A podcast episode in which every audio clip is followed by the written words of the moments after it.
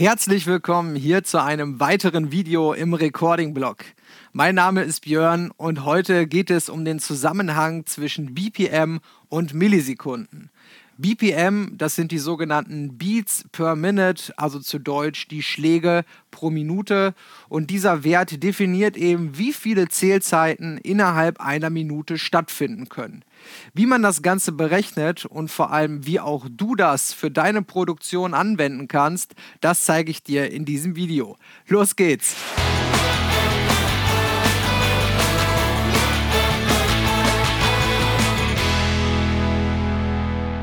Beginnen wir mal mit der wichtigsten und auch gleichzeitig wohl einfachsten Formel im Zusammenhang von BPM und Millisekunden.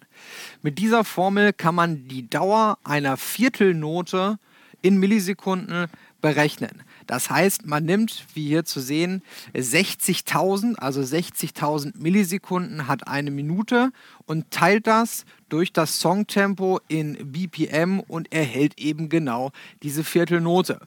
Wie funktioniert das in der Praxis? Das schauen wir uns mal an. Also wir nehmen 60.000, unsere äh, Minute in Millisekunden und teilen das durch das Songtempo, sagen wir mal in dem Moment 120 Beats per Minute und erhalten den Wert 500. Das heißt, eine Viertelnote im Tempo 120 dauert 500 Millisekunden.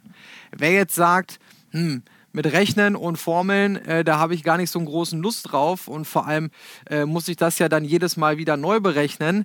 Für den habe ich hier einen ganz besonderen Tipp. Der kann nämlich einfach diese Webseite aufrufen und sie sich vor allem sehr gut abspeichern in seinem Browser. Habe ich übrigens auch so gemacht. Ähm, das ist äh, der Tontechnikrechner, wird er genannt, von Senkpil Audio und wie ihr hier sehen könnt in der Tabelle, ist in der linken Spalte immer das Tempo in BPM angegeben und daneben bekommt ihr dann äh, die Millisekundenwerte für eine Viertel, eine Achtel, für eine Achtel Triole und für eine Sechzehntel. Und wenn wir uns mal anschauen, 120 hatten wir gerade errechnet, eine Viertel 500 Millisekunden. Also die Formel funktioniert auch. Wie kann man das Ganze denn jetzt in der Musikproduktion anwenden? Dafür habe ich vier Anwendungsbeispiele mal rausgesucht, die ich euch jetzt in der Studio One Session zeigen möchte das Einstellen von Delay-Werten ohne fixes Taktraster und ohne fixes Tempo.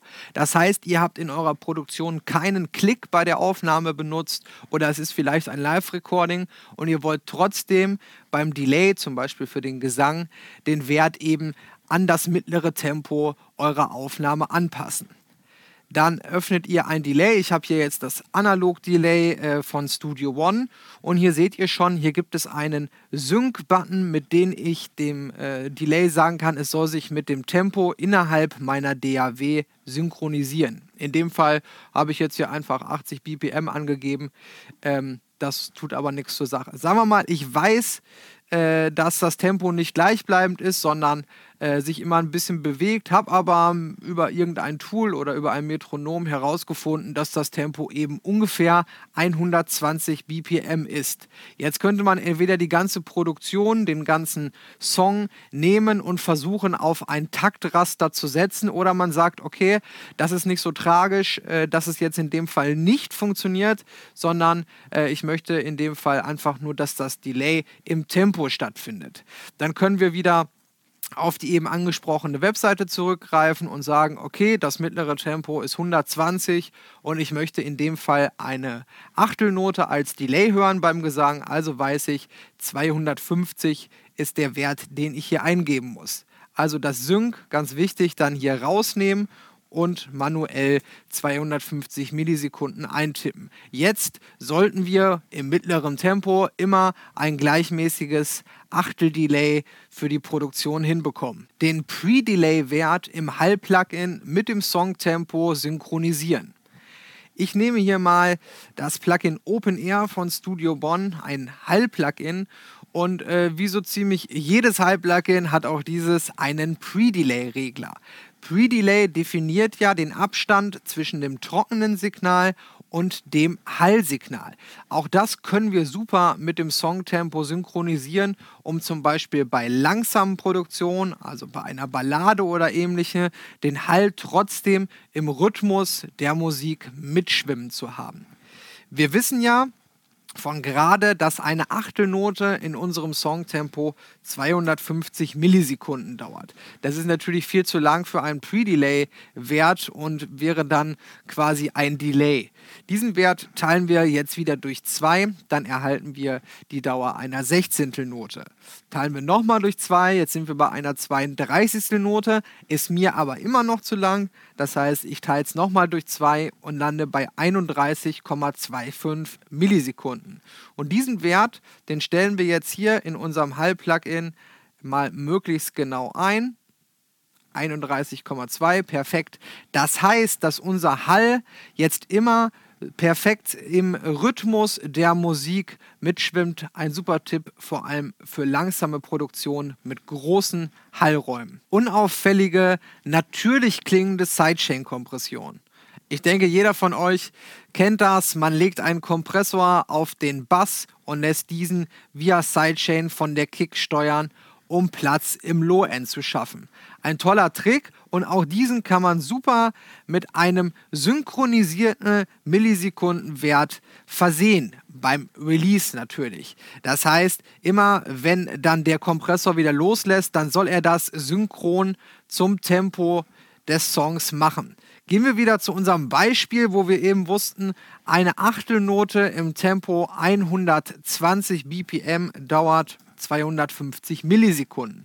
Das ist natürlich viel zu lang, um eben dem Bass dann wieder die volle Entfaltungskraft zu geben. Heißt, diesen Wert teilen wir dann nochmal durch 2. 125 ist immer noch ziemlich lang.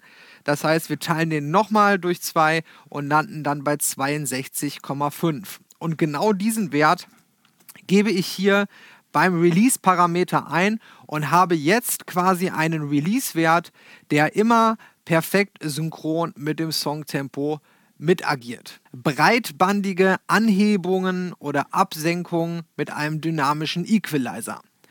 Einige von euch haben vermutlich das Video gesehen, wo ich einen Mastering-Trick mit dem TDR Nova zeige. Und auch dieser Equalizer hat einen Release-Wert, wenn wir ihm äh, wenn wir ihn ähm, im dynamischen Modus betreiben. Und besonders wenn wir sehr breitbandig arbeiten, so wie jetzt hier ähm, im äh, Tiefbassbereich, dann äh, macht es auf jeden Fall Sinn, auch diesen Wert wieder parallel zum Songtempo einzustellen. In diesem Fall möchte ich quasi eine Anhebung des Bassbereichs erzielen, immer wenn die Kick spielt. Und sagen wir mal, wir haben einen elektronischen Song, der hier sogenanntes Four on the Floor, also eine durchlaufende Bassdrum hat im Tempo 120. Jetzt kommt wieder der Taschenrechner raus. Wir wissen, im Tempo 120 dauert eine Viertelnote 500 Millisekunden. Das ist mir natürlich auch viel zu lang. Durch 2, 250 immer noch zu lang. Und jetzt kommen wir in eine Richtung, wo das Ganze interessant sein könnte. Aber meistens lande ich eher bei einem Wert zwischen, sagen wir mal, 80 und 40 Millisekunden. Das heißt, auch hier nehmen wir uns wieder unsere 62,5. Der TDR Nova kann keine Nachkomma stellen, ist aber auch nicht so schlimm und haben hier für unsere Anhebung, für unseren Mastering-Trick immer wieder die perfekte Synchronität. Immer wenn die Bassdrum in dem Fall spielt, haben wir also eine Anhebung, die perfekt im Rhythmus mitläuft. Ihr habt gesehen, es gibt wirklich viele Bereiche innerhalb der Musikproduktion, wo wir uns die Umrechnung von BPM in Millisekunden zunutze machen können. Ich bin mir sicher, es gibt noch viele andere Anwendungsmöglichkeiten und wenn du welche kennst, dann schreib sie uns gerne unten in die Kommentare. Wir sehen uns bald wieder hier im Recording-Blog und bis dahin wünsche ich euch nur das Allerbeste. Ciao.